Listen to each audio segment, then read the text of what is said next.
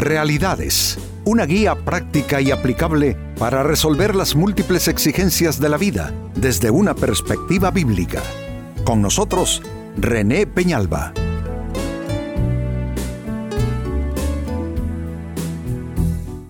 Amigos de Realidades, sean todos bienvenidos.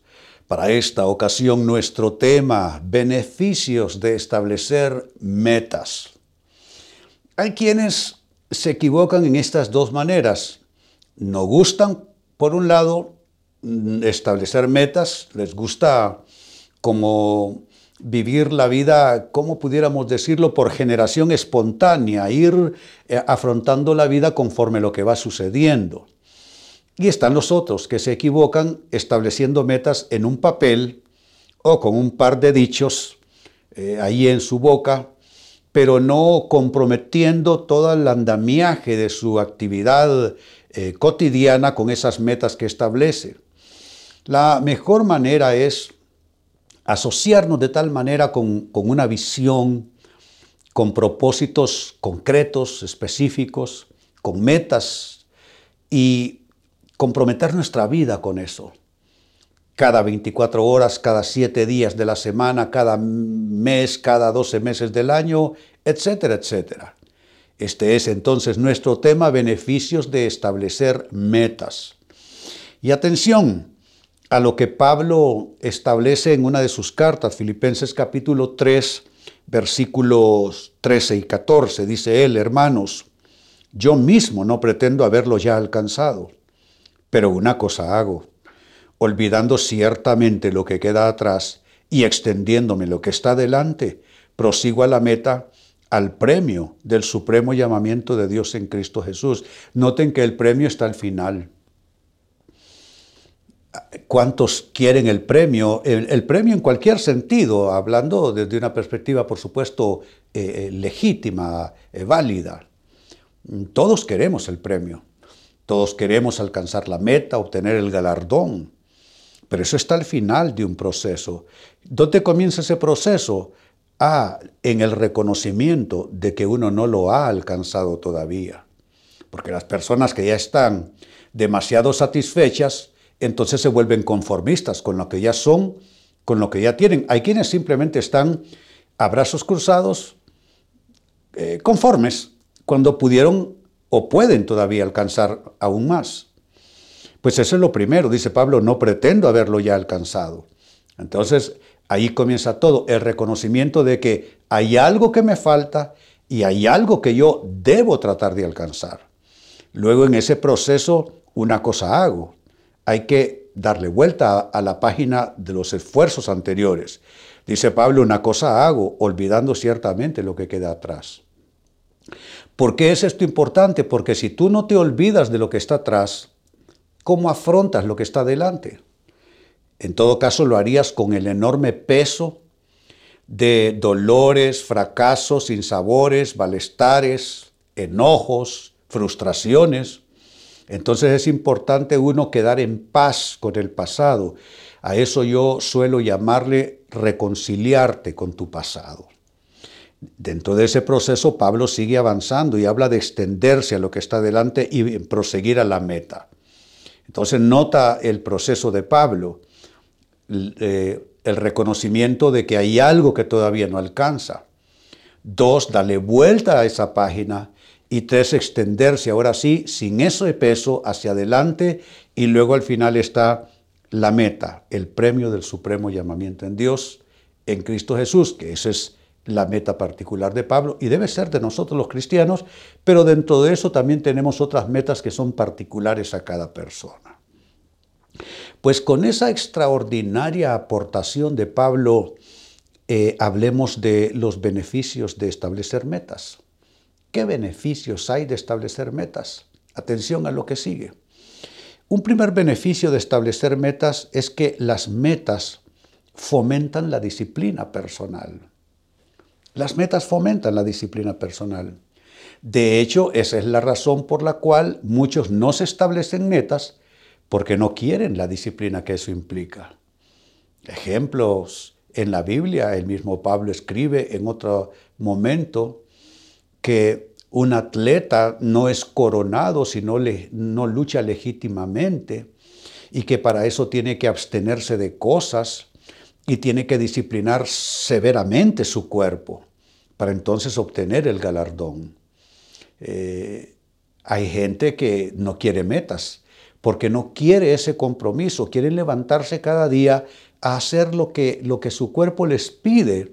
Pero la disciplina es obligar a nuestro cuerpo a que haga lo que nosotros pedimos. ¿Se da cuenta? No somos siervos de nuestro cuerpo y de sus apetitos, sino que nuestro cuerpo es siervo de nuestras metas que establecemos. Entonces, estoy diciendo en primer término que el establecer metas fomenta la disciplina personal. Uno debe, sin, sin, el ánimo de robotizar nuestras vidas, pero uno debiera levantarse cada día y ya saber a qué horas hace qué cosas. Si eres cristiano, a qué horas tú eh, vas a orar, en qué horario, o leer tu Biblia, eh, las distintas actividades. Para mí que mucho del, bienestar eh, mental de las personas está en tener esa, esa armonía eh, conductual y, actitudinal, donde uno va con la seguridad, con la actitud de ir avanzando poco a poco en la vida. Si tú logras cumplir tus metas de este día, seguramente cumplirás las de esta semana. Y si logras cumplir tus metas de esta semana, cumplirás tus metas para este mes. Y si cumples tus metas para este mes, cumplirás las metas para el año. Yo no sé de ustedes, pero a mí no me estorba estar llegando ya a una edad bastante adulta porque me siento que estoy en esas jornadas eh, de actividad eh, conforme a mi edad, a mi, a mi diseño de vida, a mi contexto de vida pero siento que la vida va avanzando con propósito y con sentido, y cuando eso sucede tú te sientes bendecido. En segundo término, ¿qué otro beneficio hay de establecer metas? El beneficio de que las metas evitan las distracciones. Hay distractores por todos lados, en las amistades, en los ambientes de trabajo, en la misma casa de uno. Tú te las puedes pasar viendo partidos de fútbol todo el día, desperdiciando, sin que eso sea malo, por supuesto, pero desperdiciando otro tiempo que no le pertenece al fútbol. El fútbol debe tener sus horarios. Tú no puedes malgastar las horas eh, oyendo solo tu música favorita o viendo a la televisión o jugando juegos electrónicos, en fin, lo que sea. Entonces, eh, eh, cuando tienes metas establecidas, eso te, te, hace que no le prestes atención ni le des de tu tiempo a esas distracciones. Distractor o distracción es todo aquello que nos roba la concentración. Jesucristo en cierta ocasión exhortó a sus apóstoles y en un momento crucial, cuando está él orando angustiado en Getsemaní previo a su pasión y muerte. Y les dice, velad y orad.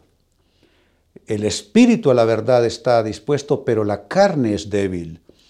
Les está diciendo que no pueden distraerse porque el vocablo velad tiene que ver con concentración. Uno debe estar concentrado todo el tiempo en aquellas cosas que son importantes, concentrado en tus hijos, concentrado en tu matrimonio, concentrado en tu trabajo, concentrado en tus metas de vida. E insisto, esto, no equivale a robotizarte, a mecanizarte a tal punto que ya no disfrutes la vida. No es cierto, tú puedes seguir disfrutando la vida, solo que vas a tener que asignar los distintos tiempos para la distracción, los distintos tiempos para el entretenimiento sin que eso se convierta en, algo que esté eh, eh, eh, conjugándose para, para, atrasar tu avance en la vida, porque hay que también pensar que el día que se va no vuelve. Entonces no podemos solo estar malgastando vida. En tercer lugar, sigo sumando beneficios de establecer metas. Otro beneficio es que las metas fortalecen el carácter. Claro que sí, las metas fortalecen el carácter. Cuando tú tienes tu vista puesta allá en el horizonte y sabes que eso te va a requerir trabajo, te va a requerir preparación, estudios, te va a requerir sacrificio, mucho esfuerzo, entonces eso te da carácter. Entonces tú dices, pues lo que me tome, lo voy a hacer. Y de preferencia que no tome más tiempo que el que debe, porque también ese es otro error al establecer metas. Eh, eh, es como que si tienes la eternidad para cumplirlo. No, no. Porque hay eh, ciertas metas que son para distintas épocas de la vida. Por ejemplo, las metas cuando uno está teniendo y criando hijos. Eso es conforme a la mejor edad que uno pudiera tener. Pero si estás en otro momento de la vida, entonces todo eso va conforme a los tiempos. Bueno, es que la Biblia lo dice, que todo lo que se quiere y se planea bajo el cielo tiene su momento y tiene su hora oportuno. Así es que cuando tienes metas, tú te, te enfocas en ellas, tú te concentras en ellas, ya dijimos, no te distraes con cualquier otra cosa. Entonces, eh, comienza tu carácter a estar más firme. Te llaman tus amigos, ¿sabes qué? Vámonos esta noche eh, a, cenar. Pues saben qué, que hoy no puedo, les ofrezco otro día. Así te vas poniendo ciertos eh, límites a ti mismo. Porque tener carácter, amigos, no es más que ponerse uno fronteras en todo lo que uno hace.